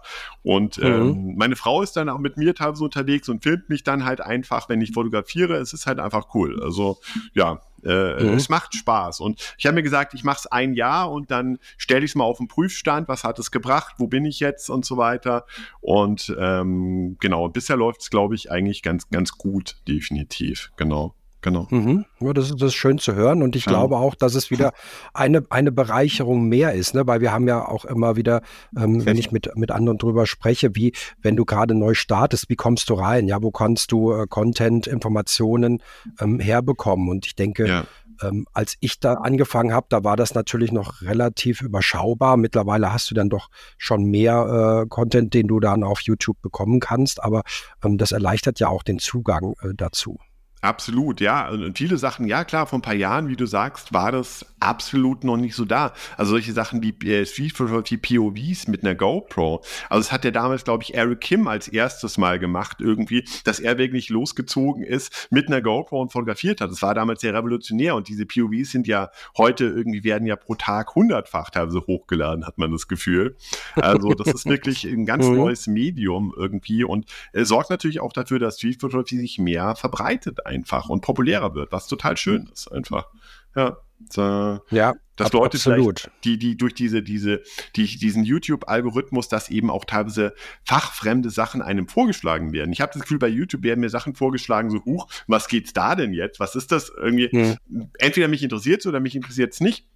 Vielleicht geht es eben auch Leuten so, die bisher nichts von Street Photography gehört haben, dass sie einfach mal auf so ein Video klicken und sagen, hey, das ist cool. Street Photography noch nie davon mhm. gehört, aber klingt spannend, probiere ich einfach mal aus. Also, und wenn man da mhm. Content dafür schafft und neue Leute reinbringt in die Community und in die Reihe der Street-Fotografen, finde ich das auch einen tollen Nebeneffekt. Da, definitiv. Ja, ab, ja, absolut auch diese, diese Hilfestellung sozusagen ja, ja. Zu, zu, leisten. Ja, genau. Genau. genau. ähm, Du hattest, ähm, oder wir haben es vorhin schon mal kurz angesprochen, äh, Thema Fuji. Und ähm, dein, dein, letzter, ähm, dein letztes Video ging es ja jetzt auch nochmal ganz konkret äh, um, um Fuji. Ja. Du bist gefühlt schon immer Fuji-Fotograf oder auch damals, als es dann irgendwo gestartet ist, noch mit was anderem unterwegs gewesen? Ja, ich war am Anfang war ich mit Canon unterwegs. Also ich war durch und durch einfach äh, Canon-Fotograf. Ich hatte damals die 50E war das, glaube ich. Dann bin ich umgestiegen zur 5D Mark II, mit der ich Ewigkeiten äh, was gemacht habe. Und dann war es irgendwann die Fuji. Also dann war es, glaube ich, habe ich, glaube ich, begonnen mit der X100T, kann das sein? X100T oder ein Modell davor? Irgendwie so. Dann irgendwie, also diese X100-Reihe, das ist jetzt quasi die mhm. V, ist glaube ich die vierte Kamera von dieser X100-Reihe, die ich jetzt habe. Genau, genau. Und ich war immer absolut begeistert davon. Mhm. Jetzt habe ich das ein bisschen ergänzt, auch fürs ähm, Filmen um eine XT4 irgendwie mit verschiedenen Objektiven, gerade auch weil ich vorhin eher das mit der Nachtfotografie gemeint habe, ne, ne, äh, habe ich einen 50er ähm, 1.0, was natürlich extrem geil ist, irgendwie, weil es so lichtstark ist, gerade abends und auch für Porträts wirklich gut geeignet. Aber ähm, und die Rico GA3, mit der fotografiere ich auch noch ab und an. Ähm, aber ja, so, so ein kleines Setup ist mir immer am liebsten eigentlich irgendwie. Einfach, was man spontan in die, in die, auch in die Jackentasche stecken kann und einfach losziehen kann, was man mhm. immer bei der Hand hat. Ja, genau. Und immer, wenn sich halt was ergibt, ähm, ja, dann fotografieren kann. Auch wenn man einfach mal irgendwie auf dem Weg, weiß ich nicht, zum Einkaufen ist oder whatever, dann einfach die Kamera immer dabei haben. Das ist halt auch, auch eine gute Sache. Da definitiv. Ja, ja, ja also, genau. Also ich meine, viele sagen, klar, sie haben das Handy dabei, aber ich finde schon nochmal, dass es mit der Kamera nochmal, äh, da sind wir wieder bei dem, ne, diese, diese, der Weg des, zum Bild äh, noch dann nochmal ein anderer ist. Ja. Definitiv. Also ich, ich habe mir sogar so ein, so ein Sony ähm, Xperia-Handy gekauft, was ja irgendwie so gilt als ähm, ähm, Kamera ähm, mit dem Aussehen eines Smartphones, also war, war irgendwie so konzipiert als die ähm, das Handy für Fotografen. Ähm, ist eine geile Qualität und man muss irgendwie jedes Bild quasi wirklich bearbeiten, dass es gut aussieht, aber dann sieht es wirklich Hammer aus und ist eigentlich ähm, Samsung oder iPhone, finde ich, meilenweit überlegen. Aber letztendlich ist die Haptik im Fotografieren mit dem Handy irgendwie nicht so das wie mit der Kamera. Es ist einfach nicht, macht nicht so viel Spaß. Das ist definitiv das so. Es ist gefühlt immer eher so ein Schnappschuss, den man macht. Ja, ne? definitiv. Absolut, absolut. Ja, ja. es geht schon mal, ja. aber ja, also ich meine, eine Kamera, gerade wie die GA3, ich meine, die wiegt 300 Gramm. Also ich meine, das merkt man ja gar nicht, wenn man es dabei hat. Also warum nicht mal mitnehmen einfach für alle Fälle. Ja, ja das ist, glaube ich, dann genau, die, genau. die beste Lösung. Ja, ähm, du hast ja jetzt, wie gesagt, dieses letzte Video auch, da ging es ja um die, um die 100er äh, äh, Serie von, von äh, Fuji mhm. ähm, und auch schon mal so ein bisschen der, der Vorschau auf die kommende. Mhm. Ne? Ähm, ja. Ist ja auch ziemlich, ziemlich gehypt jetzt dieses Absolut. Jahr, teilweise auch nicht, nicht zu bekommen. Ja. Ähm, und ähm, dann gucken wir mal, wenn, äh, ob sich Fuji dann auf diesen Run äh, für, für, die, für das nächste Modell einstellt. Das wird spannend, ja. genau. Ja, ich, ich bin ja auch absoluter ähm, Fuji-Fan und ähm, das hat im Prinzip auch mich eigentlich ja ja noch mehr zur Streetfotografie äh, gebracht als äh, alle anderen Kameras, dann weil ich einfach ein System hatte, wo ich mich nicht auf die Kamera groß konzentrieren musste mhm. und äh, nachdenken, wie funktioniert das jetzt, sondern ja. ich konnte einfach äh, losschießen und mich auf mhm. das, was ich da sehe und gestalten und, und äh, mehr einlassen. Genau, exakt. Ja. Du, du gehst ja auch ziemlich, ähm, ziemlich bewusst und, und, und offensiv mit dem Thema Fuji an. Ähm, hat dich Fuji schon mal angesprochen? Nee, dass bisher, du vielleicht bisher, irgendwie bisher, Ambassador oder so. Fuji hat mich noch nicht angesprochen, leider. Also, ähm, nee, das definitiv nicht.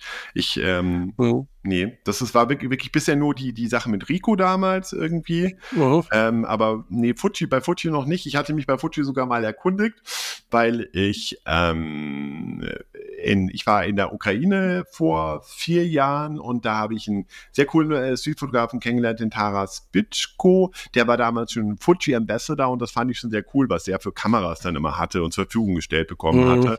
Und da mhm. hatte ich in dem mhm. Zuge mal irgendwie ähm, Fuji bei Instagram angeschrieben geschrieben und die meinten, ich müsste mich dann an irgendeine Stelle wenden und da irgendwas. Habe ich dann letztendlich nicht gemacht, weil ich dann irgendwie dachte, ja, gut, wenn das jetzt zu formal ist, irgendwie, weiß ich nicht, vielleicht bin ich noch nicht bereit. Aber klar, wenn Fuji mir irgendwelche Kameras zum Testen zur Verfügung stellen will, sehr gerne. Das wäre natürlich toll. Warum, warum nicht, ne? Ja, ja genau. Ja. Gerade, gerade, gerade wenn es in dem, äh, in dem X-Bereich ist, ja. Definitiv. Ja, ja. nicht schlecht. Die, ähm, die, die XH2S ist, ist glaube ich, eine sehr, sehr coole Kamera. Also die, die wäre zum Beispiel mal sowas. Äh. Ja, ja, also ich, ich bin da auch gar nicht so, so tief im Thema, ähm, was jetzt dann diese Modelle und, und gerade dann, wenn es dann um zwei oder sonst was, also um diese Unterschiede. Die ja. Haar gibt es ja auch in, in verschiedenen, aber ich, ja. so wie ich das mitbekommen habe, äh, gibt es da auch tatsächlich nochmal, ähm, je nachdem, was du machst. Ich glaube, die eine ist eben schneller und dann eher für Sport oder für genau. Tierbewegung und sowas äh, gut. Ja, ich, ich bin tatsächlich mit der, mit der XT5 äh, super ausgestattet, super, hatte auch cool. die, ähm, die 100, äh, die 100F, habe die aber dann aufgrund äh, der XT5 dann abgegeben. Mhm ähm, weil ich mhm. auch eigentlich gar nicht so einen großen Fuhrpark sozusagen haben möchte mhm. und, und, mich mhm. da auf das, das konzentrieren. Ich habe noch die XT3, das ist ja so das absolute Arbeitstier, aber mhm. da ist es mittlerweile schon so, ähm, du musst doch doch einige Akkus mitnehmen, was bei der XT5 oder ja auch, wie du es hast, dann schon bei der XT4 mit dem neuen Akku dann doch äh, mhm. eine wesentlich bessere Zeit aushält. Ah, interessant, ah, interessant. Okay, okay. Okay, das ist dann doch so ein ja, Unterschied. Ist, ja, ja, verstehe. Das ist, ja, das, das ist also tatsächlich schon gigantisch. Also das muss mhm. ich echt sagen. Ähm, du kommst da mit einem Akku doch wesentlich weiter als bei der, bei der 3, wo du mhm. noch diesen, diesen kleinen äh, alten sozusagen hast. Mhm, verstehe, ja, verstehe. Ja, ja. interessant wenn, wenn wir jetzt sozusagen ja das, was du auf deinen YouTube-Videos machst, ähm, äh, langsam mal in diese Richtung kommen, was sind denn so deine, äh, deine, deine absoluten äh, Tipps, die du einem Anfänger, einem äh, Interessierten heutzutage da mitgeben wirst? Ich meine, du hast ja auch im Laufe deiner Zeit durch viel äh, Workshops, äh, durch auch viel Erfahrung, ne? was, was ist wichtig für die Leute? Was würdest du da heute aus heutiger Sicht sagen, die wichtigsten Punkte? Ich glaube, das, was wir schon eigentlich besprochen haben, ist eigentlich das Wichtigste, dass man die Kamera einfach immer dabei haben sollte letztendlich. Dass man nicht einfach gezielt sagt, hey, ähm, ähm, nächstes Wochenende gehe ich mal für fünf Stunden fotografieren, kann man auch machen. Aber dass man einfach diesen Lerneffekt dieser, dieser, dieser berühmten, sind ja diese 10.000 Stunden, ähm, 10.000 Stunden machen den Meister. 10.000 Stunden braucht es vielleicht gar nicht, aber ähm, dass man eben schon in die Übung, in die, in die, Alltäglichkeit der Streetfotografie reinkommt und vor allem solche Szenen, für die ja früher die Streetfotografie bekannt war, diese alltäglichen Szenen, die sie einfach nicht auf weiß ich nicht, am Sonntag, wenn man Zeit hat, ähm, abspielen, sondern einfach mal äh, in der U-Bahn auf dem Weg zur Arbeit oder so, die sich nebenbei ereignen, dass man das alles mitnehmen kann. Also ich glaube, das Wichtigste ist einfach möglichst viel zu fotografieren und zwar, äh, zwar am besten, was ich halt auch eigentlich immer befürworte, einfach mit einer Festbrennweite und nicht mit einem Zoom-Objektiv, weil das halt auch schon ziemlich ablenkend sein kann, wenn man dann immer die Brennweite erstmal auf, ausfriemeln muss und ähm, dann ist eigentlich das, die Situation schon ähm, vorbei. Also letztendlich sollte man sich für ein Kamerasetting entscheiden, äh, wo es dann wirklich nur noch um, um das Bild geht und die Komposition und nicht mehr irgendwie um die ganzen Nebensächlichkeiten praktisch. Also ich würde sagen, ähm, Festbrennweite, kleine Festbrennweite, mobil, also immer dabei haben GA3 oder die X100 zum Beispiel.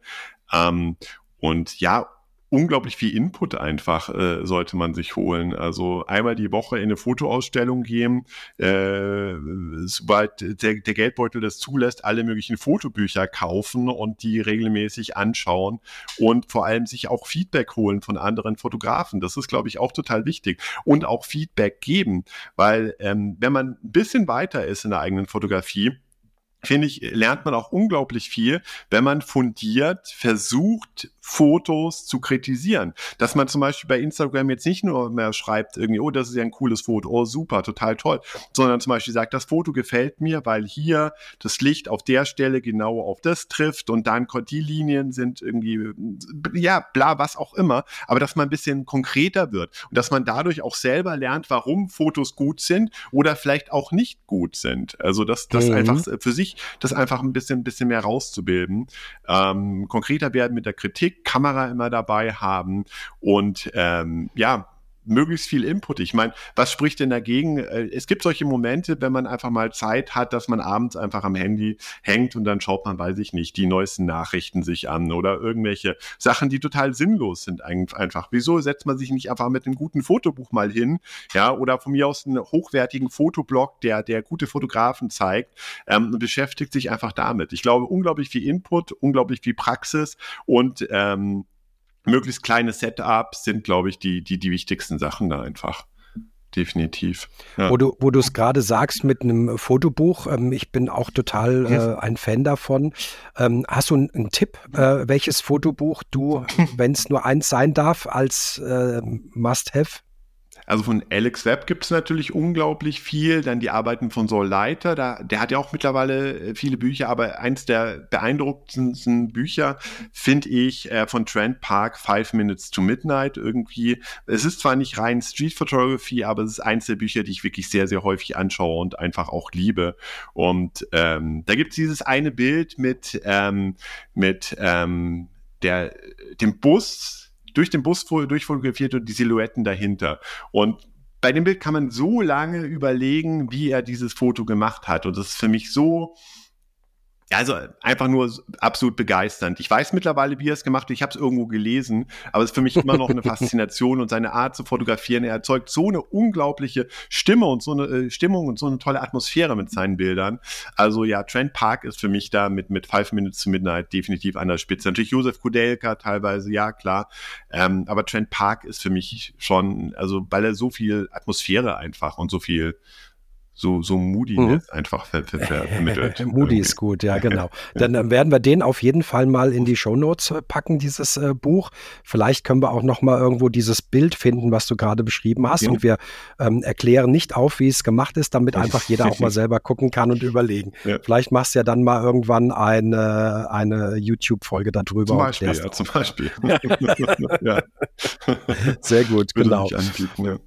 Hm. Was steht bei dir so als nächstes an? Gibt es irgendwo äh, eine Veranstaltung, Ausstellung, ähm, wo du teil teilnimmst oder was du organisierst oder irgendwo was machst? Also Ausstellung für nächstes Jahr muss ich einfach mal schauen. Also da in München würde ich gerne was machen. Ähm, das werde ich nächstes Jahr anpacken, in welcher Form auch immer. Es ist noch nicht wirklich konkret. Also es ist noch nicht wirklich konkret. Also ich werde jetzt erstmal nächsten Monat ein bisschen Zeit in Turin verbringen und da einiges machen. Ähm, und da freue ich mich sehr drauf erstmal. Und ähm, ja, und die Videos je, äh, jede Woche und ähm, ja, Ausstellung die, äh, definitiv nächstes Jahr. Das ist der Plan, aber ist noch nicht konkret. Dann, äh, weil da muss man sich wirklich konkret hinsetzen und es kommt immer das Leben dazwischen, wenn man, äh, da muss man wirklich ganz konkret mal planen und das werde ich dann äh, mich Anfang nächstes Jahr definitiv mal hinsetzen dafür. Genau. Ja, sehr spannend. Da, ja. Das ist ja für mich dann auch nicht so ein weiter Weg, da bin ich auf ja, jeden Fall dabei. Sehr gerne. ich sehr freuen, Wolfgang.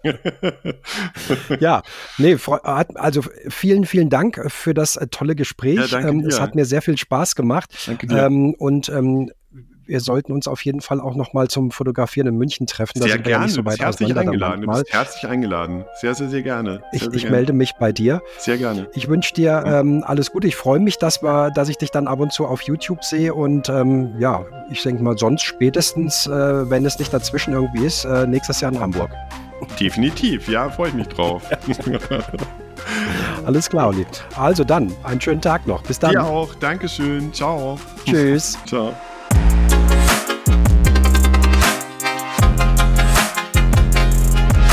Das war also die 13. Folge vom Unpost Podcast, diesmal mit meinem Gast Oliver Krummes. Alle Informationen zu dieser Episode findet ihr in den Shownotes. Wenn ihr Wunschgäste, Anregungen oder Fragen habt, könnt ihr mir eine E-Mail an hallo at unpost-podcast.de schreiben. Ich würde mich freuen, wenn ihr den Podcast abonniert. Klasse wäre auch ein Kommentar, zum Beispiel auf Apple Podcast oder eine Bewertung auf Spotify. Ja, das Jahr geht langsam zu Ende. Jetzt haben wir nicht mehr viele Folgen, aber ich kann euch auf jeden Fall sagen, es kommen noch zwei besonders interessante und spannende Folgen dieses Jahr. Also, ich hoffe, ihr seid wieder dabei und bis zur nächsten Episode.